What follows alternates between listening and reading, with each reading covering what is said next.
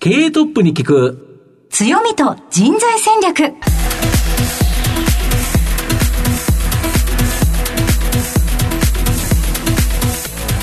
毎度相場の福の神こと藤本信之です。アシスタントの飯村美希です。経営トップに聞く強みと人材戦略。この番組は相場の福の神こと財産ネット企業調査部長の藤本信之さんが注目企業の経営トップや人材戦略を担うキーパーソンをゲストにお迎えしてお送りします。企業を作るのはそこで働く人ということなんですがゲストには毎回事業戦略上独特の強みとその強みを生かすための人材戦略じっくりとお伺いしていきます。はい今日はどんなお話が聞けるんでしょうか？今日は日本でも有名な男の子と女の子のキャラクター、うん、これを持っている食品関連の会社をご紹介したいと思いますはいということでございます皆さんも分かりましたでしょうか？この後早速トップのご登場ですこの番組は JAC リクルートメントの提供でお送りします。経営トップに聞く強みと人材戦略。経営トップに聞く強みと人材戦略。本日のゲストをご紹介します。東証プライム上場。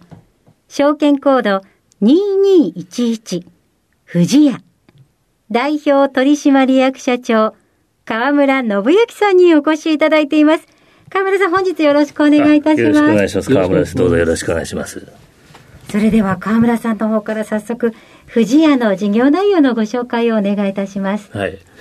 まあ、私ども富士屋は、えー、1910年ですから、今から112年前に、えー、創業者の藤井林右衛門という人がですね、横浜の元町で、まあ、洋菓子屋さんを開いたというのが、まあ、スタートでありまして、まあ、その後、東京の銀座に進出したり、その後また関西に出ていったりですね、えー、まあ、そうやってお店を広げていったんですけども、まあ、戦後になって、1950年にですね、はい、えー、皆さんのおなじみのペコちゃんがですね、えー、まあ、作り出されまして、はい、で、その翌年に、えー、ミルキーという商品に、このペコちゃんを、まあ、デザインとしてつけてですね、で、売り出しましたら大ヒットして、で、まあ、それをきっかけに、まあ、富士屋の看板のついたお店だけじゃなくてですね、えー、全国の、まあ、小売店に、まあ、卸売りをしたということで、まあ、洋菓子屋に続いて、まあ、成果事業といいますかね、そういう、まあ、お菓子メーカーとしての、まあ、事業も始めて、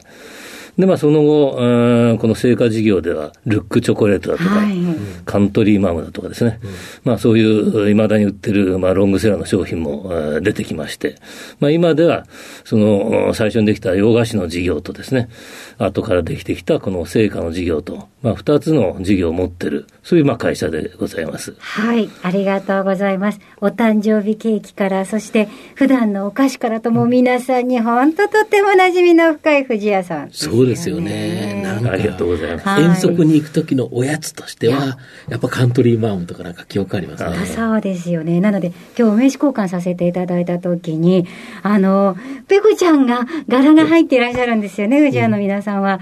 もうそれだけでもわっと気持ちが上がるぐらい皆さんにとっても愛されている。いや、本当ありがとうございます。はい。後ほどまた事業内容についてはじっくり伺っていきたいと思いますが、まずはトップは企業にとって大切な人材であり強みでございます。トップのお人柄に迫らせていただきたいと思いますので、しばし質問にお付き合いお願いいたします。はい、では、河村さん、生年月日を教えてください。はい、えー、1954年11月29日生まれです。はい、現在おいくつでしょうか ?67 歳ですね。はい。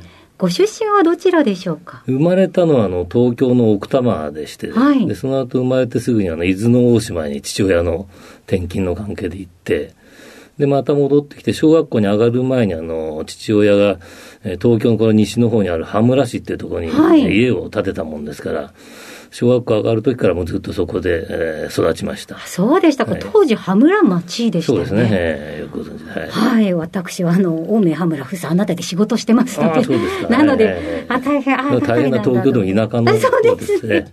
動物園があったりあ、そうです、そうです。はい。ということで、どのようなお子さん時代だったでしょうか？いや、もう本当に何も変哲もない普通の子で、まあ、どっちかっておとなしい子だったと思うんですね。はい。えー、もう、まあ、外で遊ぶよりは、うちで本読んでる方が好きみたいなね、えー、そういうもう、えー影の薄い感じの子供時代でした。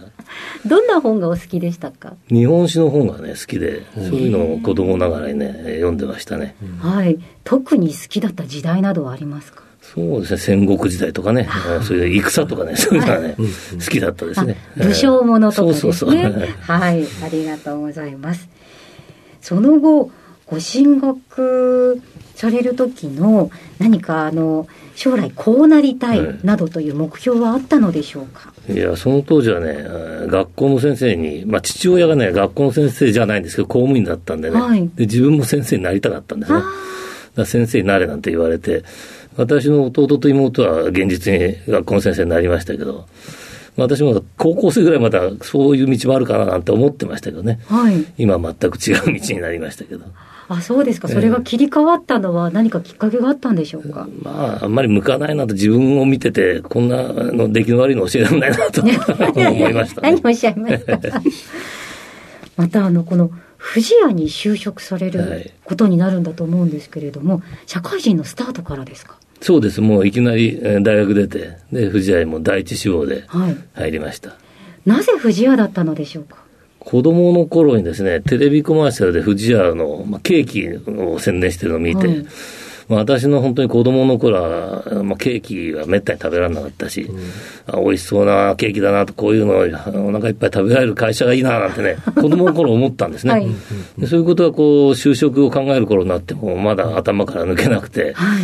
富士屋いいななんて思ったのと、それからそのリタイアした後ですね、まあ私の学生時代はあの、喫茶店を個人でやる人が多かったんで、はいまあリタイアした後、そういう喫茶店のオーナーとかね、そういうのをゆ夢見てたんで、まあ富士屋行くとそういう喫茶もやってましたからね、まあ今でいうカフェですか、はい。いうのをやってたんで、まあそういう手に職もつくかななんていうのをね、思って第一志望に選びました。すごく長いビジョンで富士屋を目指された。ええそれは本当に子供はまあ本当ね、夢ですね、それはね。そうでしたか。また最初のお仕事は富士屋では何をされたんでしょうか？そうですね、富士屋に入って最初にあの、研修終わった後配属されたのが、飲料ですね、ネクターとかね、ご存知ですかね。そういう飲料を専門に売る営業所にえー配属になりましたんで、はい。まあ、お菓子、さっき申し上げたようにね、ケーキに憧れて入ったのに、全然ね、関係のないネクターとかね、そういうのを売りに行くってのは、ちょっと最初がっかりしてですね。そうだったんですね。でもケーキ目当てでしたもんね、最初は。はい。その後、どのような、あの、部署に行かれたのそうですね、ずっとまあそれで営業5年ぐらいやって、はいそれから本社の飲料のそ商品企画をする部署に移って、それから今度お菓子の方の商品企画の部署に移って、でそれも富士屋の中でもチョコレート、キャンディー、ビスケットってそれぞれ担当が分かれてるんで、そういうの一通り回ったりしてですね。まあ、それでまた営業戻ったりいろいろして、で、総務人事だとかね、そういうこともやりましたしね。まあ、いろんなことをやりましたね。すごいですね。何かその人生の中で一番のええターニングポイントというか、大きな出来事はありましたか？まあ、一番はとにかく富士屋に入ったっていう。ですね。そうですね。もう、ええ。1から10までずっと富士屋っていうのはすごいね、その会社入って、今があるのも富士屋に入ったおかげですしね。まあ私の家内もね、富士屋でアルバイトをやってたことがあって、はい。私と直接仕事はしてないんですけども、はい。まあ富士屋に入んなかったら、うちの家内にも知らなかったと思うんでね、講師ともにやっぱりね、人生のターニングポイントは富士屋にあるなと思いますね。はい。そして、ついに社長ということになるんですけれども、最初そのお話があった時、どのようにお感じになられましたか？そうですね、まあ、あの私の前任の桜井っていう社長とも、私も二人三脚で仕事してましたしね、まあ、あのいずれは自分がやらなきゃいけないかなっていう意識はあったんで、まあ、驚きがあったわけじゃないんですけど、その社長の仕事を見てると、やっぱり大変だなということだとか、それから特にあの洋菓子の事業が富士屋では長年実は赤字続きだったんですね。で、これを立て直さなきゃいけないっていうのが富士屋のまあ最大の課題だったんですけど、はい。私はあの、そのさっき言った経歴の中でも洋菓子のお店で働いたりしたことはないんで、まあそういうことを実際やらなきゃいけないんだけども、できるかなっていう不安が一番あったですね。あの、あ、社長になった、やったではなく、こうもう、あ、じゃあここをしっかりもっとこうしていこうっていう、その、改めての覚悟っていうのができた感じだったまあそうですね、やった感はなかったですね。別にもう、だから、もう実は大変な仕事だなっていうことはね、分かってましたから。はい。ありがとうございます。さあ、皆さん、河村さんの人となり、どのように伝わりましたでしょうかこの後は、組織の強みと人材戦略に迫ってまいります。経営トップに聞く強みと人材戦略。本日のゲストは、東証プライム上場、証券コード2211、富士屋、代表取締役社長、河村信之さんです。ズバリこの番組は強みと人材戦略というタイトルなんですけど、御社はケーキなどの洋菓子事業、ミルキー、ルックチョコレートなどの成果部門、これが日本柱という形なんですけど、ちなみに洋菓子事業というのはどんなビジネスになるんですか？まあ、あの、皆さんご存知の富士屋洋菓子店でですね、はいえーケーキを売る。まあ、これがもう大半でありまして、でそれプラス、えーまあ、シュークリームだとかそういったものをコンビニエンスストアで、はいえーあるいは両スーパーさんで売るっていうようなのも、えーありますね。なるほど。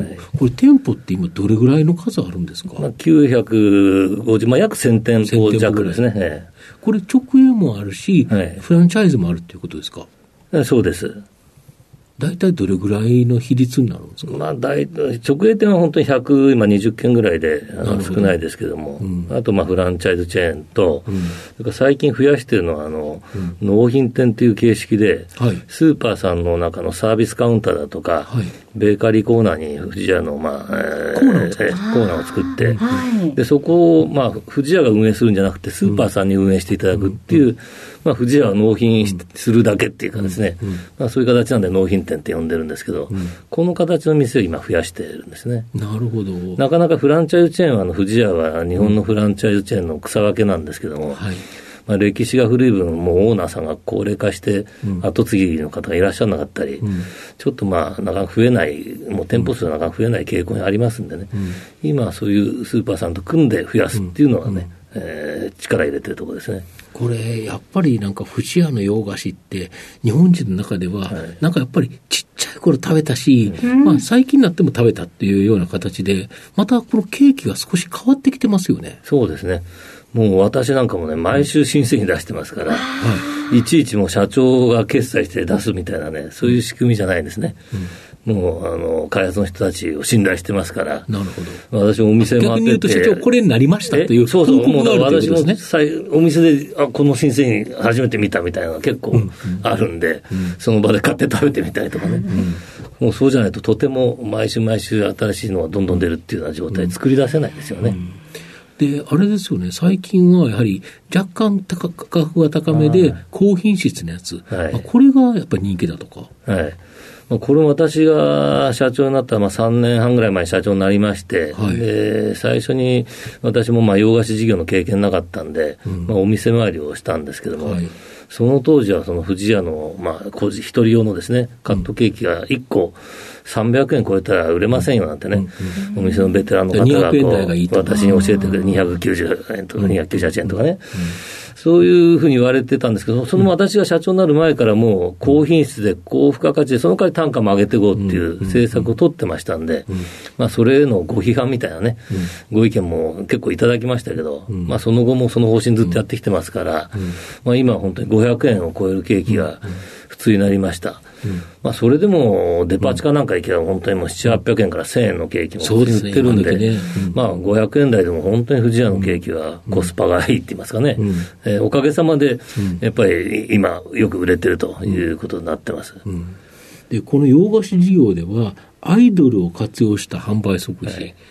ちなみにどんなアイドル今まで使われてこれるはジャニーズ事務所の若手のグループで、スノーマンっていうグルはいはいープはい。を起用しましてはい、まあこの人たちは今すごく人気もめちゃめちゃ人気ですよね。ますけどもはい、デビュー前からうん。我々接点持ってましたんでね、ずっとまあスノーマンさんと組んでやってきたおかげで、こうそのスノーマンファンの方が富士屋富士屋の洋菓子店に来てくださるんで、まあ、あーそれまではちょっとこう、中高年の方が多かったんですけど、お客様の客層がちょっと年齢高かったのが、すごい若いお客様がね、お店をお見えになるんで、それがまたこう店舗のこう活気づくといいますかね、まあそういうことにもつながってますよね。でお店にアルバイトで応募される方なんかも、またスノーマンが好きだから、富士屋で働きたいとかね、そういう方もいらっしゃったりまあ、して。ポスターとか置いてますからね。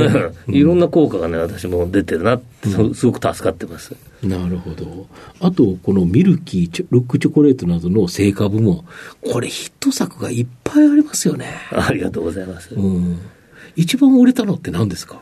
まあ、あの、最近では、えーカントリーマンのチョコまみれっていう製品がすごく売れてるんですね。この前取材に伺った時にいええ。ただいたんですけど、ええ。あれめっちゃうまいですね。ありがとうございます。まあ、これもそのカントリーマムっていう、まあ、これ1984年に売って、えー発売しましたが、ロングセラー商品なんですけどね、まあ、そこの、まあ、技術を土台にして、さらにまあチョコチップを増やしたり、でまさにチョコまみれで外側にチョコレートかけて、はい。はいまあ、名前が面白いってだけじゃなくて、そういうまあ品質の裏付け、技術の裏付けがあるっていう製品だと思うんですね。カントリーマームってめっちゃ作るのにめんどくさそうな、その食感が全然違うものが組み合わされてるから、面白いんですよね。食べた時に美味しいのもあるけど、この食感が楽しいっていうか、なんか今までに、あこれはビスケットでもないし、え、これ何なんだろうという、美味しいんだけどという、あれ作るの難しいね。そうですね。そういうケーキの技術も活かしてますしね。その、やっぱり構造を二重にしてますから、中は今おっしゃるような、すごく、うん柔らかくてね、ケーキっぽい感じで、で、外側をこう、ちょっと固め、サクサクに。カリカリサクサクっていう感じですよね。そういう二重構造で、えーやってるっていうのはすごく特徴ですよね。で、しかもそれをチョコまみれに三重構造にした。これがヒットしてるんですよね。で、そのチョコまみれの次ははい、チョコだらけ。えこれはまだね、あのー新しい商品なんですけども、はい。さっき言ったチョコまみれはまあカントリーマームの技術を使ってるんですけども、今度はホームパイ、チョコだらけとホームパイありますねいうことで。富士ホームパイ。まあ、ホームパイあののパイの生地を生かしながらですね、はい。まあ、そそこにビスケットも挟んで、そこがまたノウハウなんですけどね、はい。それで外側もチョコだらけにしちゃうというのが、まあ、今月のうん下旬からまたそれ出てきますんで、ああ、そうええですか。ここまみれ対だらけ。この戦い、すごいですね。いや、戦わないで、これ一緒にやる一緒に中に、じゃあだけど、どっちを買うかで悩みますよね。そう悩んでいただけるような製品になってるとい思いますんでね。ですね。あとやっぱり藤屋といえば、ペコちゃん。はいこのキャラクター、ペコちゃん、ポコちゃん。で、先ほど、あの、井村さんも言ったように、あの、名刺にもペコちゃんついてるぐらい。もうだけど、ペコちゃんって、日本人で知らない人って本当にいないんじゃないですか？かもしれないですね。あの、だから僕たちのような高年齢の人も、まあ、井村さんのような年代の方も、若い方も、結構子供たちも知ってますよね。まあ、ペコちゃんができたのは1950年ですから、まあ、今年で72年なんですけど、はいまあ、72歳じゃなくてですね、ペコちゃんは永遠の6歳だという設定になってまして、まあ本当に72歳のファンもいらっしゃれば、はいまあ6歳未満の方なんかもね、いらっしゃって、まあ親子孫っていうこう3世代でファンになっていただいてるんじゃないかなと思います。ですよね。グッズの展開もすごくされてますよね。しょっちゅう買ってますもんね。飯村さん、実はあれですよね。はい。DJ ミルキーですよね。そうなんです。あの、ミルキーっていう名前でやってるのもあって、すごく、あの、ペコちゃんたちのグッズは集めがちなんですけれども、そうじゃなくたって若い子がよく行くような雑貨店とかでもうん。はいはい。たくさん展開されてますそうですね、そういうライセンス。スのビジネスもやってますし、まあ、あと先月、あの銀座のすき家橋店って言って、まあ、本当に富士屋のこう象徴みたいなお店があるんですけど、そこの一角に、ペコちゃんグッズ専門のお店、えーペコちゃんのお家っていうことでですね、はいはい作って、ここももう本当に最初行列ができるぐらいのですね、ご存知ですか？はい、行ったことあります。ありがとうございま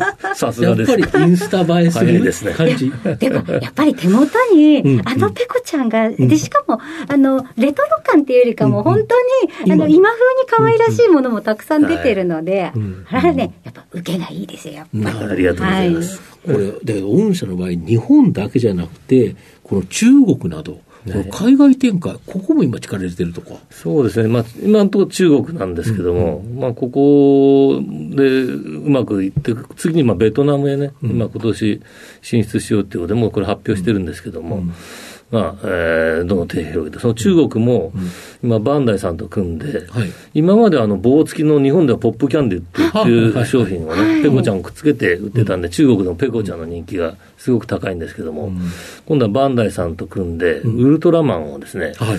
これも中国ですごく人気あるそうなんで、そうですね。まあ、そういうバンダイさんのルートでこう、新しいキャラクター展開、えー食玩って言ってね、お菓子と、まあ、そういうキャラクターとかグッズ、そういったものをつけたものに踏み込んでいこうと。それと、まあ、中国の事業もまだ伸びていくし、で、次はまたベトナムから ASEAN まで行こうとかね、そういうちょっと海外へ広げていくっていう面持ってますね。本社の場合、日本でも広がってるけど、今後海外、やっぱこの大元にはペコちゃんであったり、そういうキャラクターでみんな、やっぱ藤屋を知ってるっていうことですよね。そうですね。ベトナム行くときも、その、日本のカントリーマームとほぼ同じものを向こうで売るつもりなんですけどね。はいで、それを、その、日本ではつけてませんけど、やっぱペコちゃんと、そのカントリーマームで売っていこうかなとかね、そういう作戦ですね。ええ。なるほど。ちなみに今、あの、そういう藤屋を支えてるのは人材だと思うんですけど、何人ぐらい藤屋では働いてるんですか？今、社員で直近で言いますとですね、1346名、はい。えー社員ですね。なるほど。ざっくりと何人がどんな仕事をしてるんですか、洋菓子の、はい。事業に35%ぐらい、えなるほど。ーいまして、うん。あと、製菓事業が、えー52%ぐらい、うんうん。まあ、残りの12、3%はまあ本社とかそういう部門ですかね。管理部門とかえー人事とか。なるほど。やはり成果部門の方が人数が多いと。そうですね、ただ、あの洋菓子店の働いてらっしゃるあのパートさんとか、アルバイトさんがすごく多いんで、なるほど。まあそういう方も入れると、総数で5000人弱ぐらいはいるんですよ。ですから、あー。そういう方の人数まで入れると若干、あの洋菓子の方がね、多くなると思うんですけどね。ちなみに、その人材なんですけど、どのように採用されてるんですか？やはり中途と、あの、新卒採用、両方ともあるんですか？そうですね、まあ新卒で大体毎年70、60人、70人ぐらいずっとコンスタントに採用してまして、はい。まあ他に中東の方はその都度必要な部署で採用してますから、中東の方もかなり多く今入っておりますね。ちなみに、藤屋にはこんな人に入ってほしいっていうですね、望む人物像みたいなものはございますでしょうか？まあいろんな方に入っていただいて結構なんですけども、まあ我々のその社税ってのがありましてですね、はい。愛と真心と感謝を込めてお客様に愛される藤屋になりますという社税がありまして、これを毎週朝礼で唱えておりまして、まあこのやっぱり社税を頭に置くと、そのお客様がね、第一なんですね。で、やっぱお客様に愛されるよね、そういう社員に来てほしいと思いますし、まあそういう社員が働いてるというふうに私も信じておりますね。で、まあそれはどうやったら愛されるかっていろんな方法はあると思うんですけどね。やっぱりその、まあ仲間とこう、お客様に愛される以上はね、仲間とうまくやって、仲間にも愛されなきゃいけないし、で、それのためにはまた一生懸命仕事をね、えーする、そういう情熱だとか、そういうものも必要ですしね。またその仕事の質も必要ですから、これはもう絶え間の努力、研鑽、そういったことが必要ですから、まあそういうことのできる人に入ってきていただきたいなと思いますね。やはり、あれですか、入社される方って、洋菓子とか甘いもの結構好きな方が多いんですか？まあ基本的には甘いもの嫌いだったら多分そうですよねですけどね。うんうん。やっぱり社長も、やっぱ甘いものが好きだ私った。も好きでした。さっき申し上げた、もう子供の頃からケーキを夢見て入ってますから、私もいつも食べてますから、お菓子は。なるほど。はい。ちなみに、社長が一番好きなけ、あの、富士屋の中で一番好きな製品なんですか、これいろいろありますけど、まあ、あの、いろんな、あの、ええ。部署によって、あ俺のこと言ってく れないとかってあるかもしれないですけど、そのね原点である洋菓子のね、はいケーキっていう点からすると、今、はい。富士屋のプレミアムショートケーキっていうのがありましてですね、はい。これ本当にあの、さっき申し上げた、あの、300円から500円に上がっていったきっかけにもなった製品なんですけども、まあ、この、うん富士屋としては高価格の製品なんですけども、ここにやっぱ富士屋の今の良さが凝縮されてるかなと思いますね。なるほどこれは美味しいですからおすすめですね。いでも、そう言われると。そうですね。買いたくなっちゃったっていう、この番組聞いてる方はもう、本当に、ちなみにおいくらぐらいで売ってるんですか？520円で。520円ですか？これはあれですね、富士屋の洋菓子のお店で売ってるという形なんで、まあぜひですね、この番組聞いて、まあ買いに行ってほしいなという感じですよね。なるほど。で、あの、社長、この番組、お昼に放送してるんですけど、あの、ランチって、社長、何食べてることが多いんですか？私はね、もうおお昼減らしてるんですよ。はい。甘いもの食べてお腹が出てきちゃってるんで、はい。いつもあのコンビニのサンドイッチと、はいはいそれからあの野菜ジュース、それだけです。ええでも、ケーキの分にも取っとかないといけないですよね食べるんで。なるほど。はい。では、藤本さん、最後の質問お願いいたします。ラジオのリスナーの方に、一冊ですね、本を勧めていただきたいんですけど、社長の愛読書と何か本ございますでしょうか？本はね、私も読み散らかしなんで、はい本当にね、あの印象に残る本ってないんだけど、たまたまね、今 NHK の大河ドラマで、鎌倉殿の13人って、うんうん。あれ北条義時っていうのが主人公なんだけど、はい。私、その北条義時さんの本を、もう本当にね、昔、30年ぐらい前かな、はい。永井美智子さんっていうのは鎌倉のそういう歴史系の本を書いてるんですけど、うん。初めはダバのごとくってね、はい。えー本の主人公が北条義時さんなんですよ。ん。私はそれを見たときにね、んあすごくいいなと思って、もうそれそんな忘れかけてたんですけど、またうん。大河ドラマで、大河ドラマになって。あ北条義時なんていう地味な人物がね、うん。主人公になるんだと思ってね、えー驚いたし、まあ、それっきりその、初めはダバのごとくって本は読んでないんですけども、また読んでみようかななんてね、あの思いました。はい。まあ、それおすすめになるかどうかわかんないけども。はい。ぜひ、お手に取っていただければなと思います。それこそ、あの、ご出身の近くの三宅地区なんかも、北条家とかも、あの、結構、ゆかりがあったりとかして。確か。あんまり、あれそうですか？あそこはね、ええこの間取材に行った北条氏なんですね。同じでもね。。はいはいあ、また違う小田原の北条氏なんですね。ああ、なるほど。えはい。えええすみません。ございました。ぜひ皆さん今一度お手に取っていただければなと思います。改めまして本日のゲストは東証プライム上場藤屋代表取締役社長川村信之さんにお越しいただきました。川村さんありがとうございました。あこちらこそありがとうございました。経営トップに聞く強みと人材戦略東証プライム上場 JAC リクルートメントは世界11カ国に展開するグローバルな人材紹介会社です。スペシャリストや管理職の人材紹介を通じて長年にわたり多くの企業の成長に貢献した実績を持ちます。当社では役員、CFO、CIO、本部長、社外取締役などの経営幹部層の人材紹介に特化した専門部署 JAC エグゼクティブを構え、企業の経営課題解決を支援しています。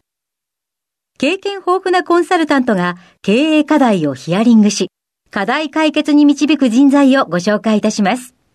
企業の経営改革を担う人材など、経営幹部の採用なら、東証プライム上場、証券コード2124 JAC リクルートメントにお任せください。お送りしてきました経営トップに聞く強みと人材戦略。そろそろお別れのお時間です。今日のゲストは藤屋代表取締役社長川村信之さんでした。いやーいろいろお話伺えて楽しかったですね。めっちゃテンション飯村さん高いですね。もうなんかミキというよりはミルキーなんですね。そうなんです私も友達からもあだ名がミルキーミルキーなので、今日お二人がずっとミルキーって商品名出すたびにドキドキドキドキしながら。でも本当にあの大好きな、えお菓子のミルキー藤屋さんに、あのお話伺えてとっても役得でした。なはいということでぜひ皆さんもお聞き直しいただければと思います。終了後はラジコのタイムフリーやポッドキャストでお楽しみいただけますのでぜひラジオ日経のウェブサイトのチェックをお願いいたします。ここまでのお相手は相場の福中身財産ネット企業調査部長の藤本信之と飯村美希でお送りしました。次回のこの時間まで。ほなまたお昼やで。経営トップに聞く強みと人材戦略。この番組は JAC リクルートメントの提供でお送りしました。